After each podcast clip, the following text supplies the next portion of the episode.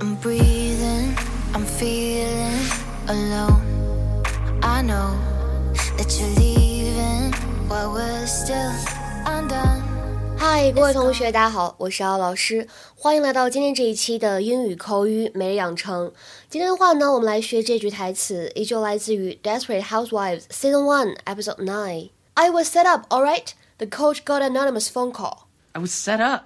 All right, the coach got an anonymous phone call. I was set up, all right. The coach got an anonymous phone call. 我被摆了一道，我是被陷害的。有人呢打匿名电话给教练。I was set up, all right. The coach got an anonymous phone call. 在这句话呢朗读过程当中，我们注意一下 set up 当中呢有连读的现象，而且大家如果是练美音的话呢，有一点美音的浊化，需要注意 set up set up。那么末尾这个 got an 也是一样的情况，有连读和美音浊化 gotten gotten。I was set up, all right. The coach got an anonymous phone call. Of all the stupid, boneheaded decisions. What were you thinking? I was set up. All right, the coach got an anonymous phone call. Andrew, what does it matter? The pot was there. I was holding it for a friend. You know, I can't decide which is more humiliating. The fact that my son got caught with pot in his locker, or that he can't even come up with a decent enough lie to explain it.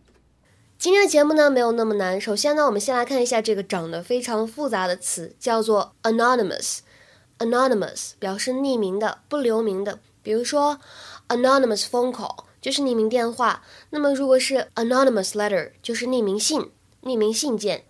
那么再比如说 anonymous gift。 anonymous gift 匿名礼物就是别人给你寄的礼物，但是没有告诉你是谁。除此以外的话呢，今天这期节目当中，我们主要想说一下跟陷害有关的表达。今天这句台词当中呢，使用的是动词短语 set up。其实呢，这个动词短语 set up 在日常生活当中呢有很多其他的意思，比如说它可以用来表达 to build something or put something somewhere，建立或者设立这样的含义。For example, the police set up roadblocks on routes out of the city. The police set up roadblocks on routes out of the city. 警方呢在出城的路上设置了障碍，或者说设置了路障。再比如说，set up 它可以用来表示安排，to arrange for something to happen。比如说，I have set up a meeting for Friday。I have set up a meeting for Friday。我安排了周五的一次见面。 那今天这个对话当中呢出现的 be set up by somebody 是在口语当中才会使用的，表示被某个人陷害。If you're set up by someone, they make it seem that you have done something wrong when you have not. 比如说，给大家看一些比较实用的例句。虽然我们今天这个例句好像都跟 drugs 有关啊。第一个，I think he tried to set us up。我觉得呢，他是想陷害我们。I think he tried to set us up。那么再比如说第二个 ，Those drugs aren't mine. Someone is setting me up. Those drugs aren't mine. Someone is setting me up. 那些毒品并不是我的，有人陷害我呀。其实这个 set up 在当中呢，加上一个连字符就会变成名词，表示陷害。比如说，When drugs were found in her luggage, she claimed it was a setup.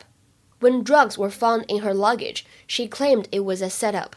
When drugs were found in her luggage, she claimed it was a setup. 当警方在他的行李里面发现毒品的时候，他声称他是被陷害的。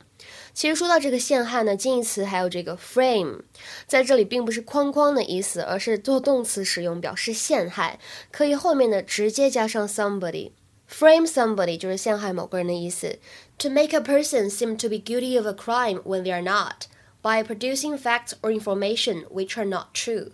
比如说，Jimmy tried to frame his sister for painting the cat yellow。家里的猫呢被涂成黄色的了，Jimmy 想推脱说是姐姐做的。Jimmy tried to frame his sister for painting the cat yellow。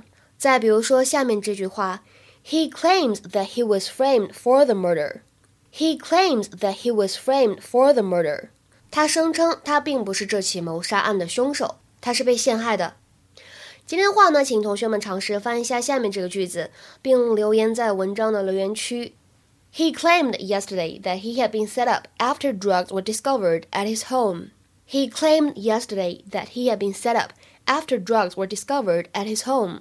这句话怎么样去翻译呢？希望各位同学可以踊跃留言 啊！在这里的话呢，通知两件事情。第一个就是今天晚上八点二十的时候，我会正式开始新概念第一册第一单元的晚间课直播视频授课。所以大家如果感兴趣的话呢，可以添加一下我的微信 teacher 幺幺五来咨询。